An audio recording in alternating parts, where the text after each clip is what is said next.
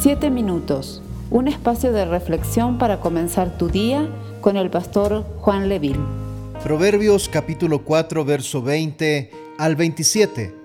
Dice así en el nombre del Señor, Hijo mío, presta atención a lo que te digo, escucha atentamente mis palabras, no las pierdas de vista, déjalas llegar hasta lo profundo de tu corazón, pues traen vida a quienes las encuentran y dan salud a todo el cuerpo. Sobre todas las cosas, Cuida tu corazón porque éste determina el rumbo de tu vida. Evita toda expresión perversa, aléjate de las palabras corruptas, mira hacia adelante y fija los ojos en lo que está frente a ti. Traza un sendero recto para tus pies, permanece en el camino seguro, no te desvíes, evita que tus pies sigan el mal. Delante de todo ser humano siempre se encontrarán dos caminos que no tienen el mismo final, no tienen las mismas consecuencias. Hay un camino del bien, un camino que nos lleva a la presencia del Señor y hay un camino que nos lleva a la destrucción. Habiéndonos dado aviso sobre lo malo, el autor del libro de Proverbios ahora nos dice cómo hacer lo bueno.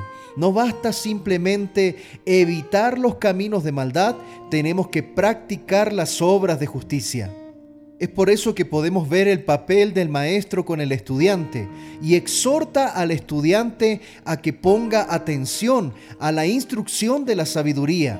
La exhortación principal de que el estudiante guarde su corazón sobre todas las cosas porque de él fluye la vida. ¿Por qué es tan importante el corazón en estos aspectos de guardarlo porque de él fluye, porque de él mana la vida? Básicamente porque otras partes del cuerpo pueden ser controladas cuando ya haya sido controlado el corazón. Ahí tenemos la boca, los labios, los ojos, los párpados, los pies. Todo esto puede ser controlado cuando nuestro corazón está bajo el control. El lugar hacia donde nos dirigimos, hacia dónde vamos, todo esto puede ser controlado cuando controlamos nuestro corazón el Señor tuvo algo que decir sobre este principio.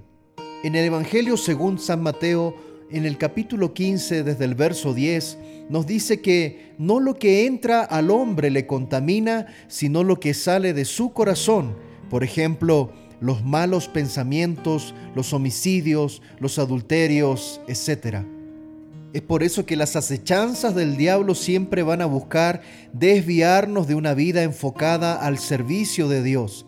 Satanás quiere distraernos, él quiere que vayamos corriendo en diez diferentes direcciones a la vez. Es por eso que cabe una pregunta. ¿Usted quiere correr por la vida sin tropezar? Si la respuesta es un sí, entonces debemos buscar la sabiduría que procede de Dios, escogerla sobre todo lo que el mundo le ofrezca y concentrar su corazón en ella. Esta es la palabra del Señor para este día. Espero que sea de mucha bendición y de guía para tu corazón. Que el Señor te bendiga, que el Señor te guarde y haga resplandecer su rostro sobre ti y derrame paz en tu corazón. Esperamos ser de bendición para tu vida. Comparte este mensaje con familiares y amigos. Que Dios te bendiga. Puedo confiar en ti. Sé que aquí estás.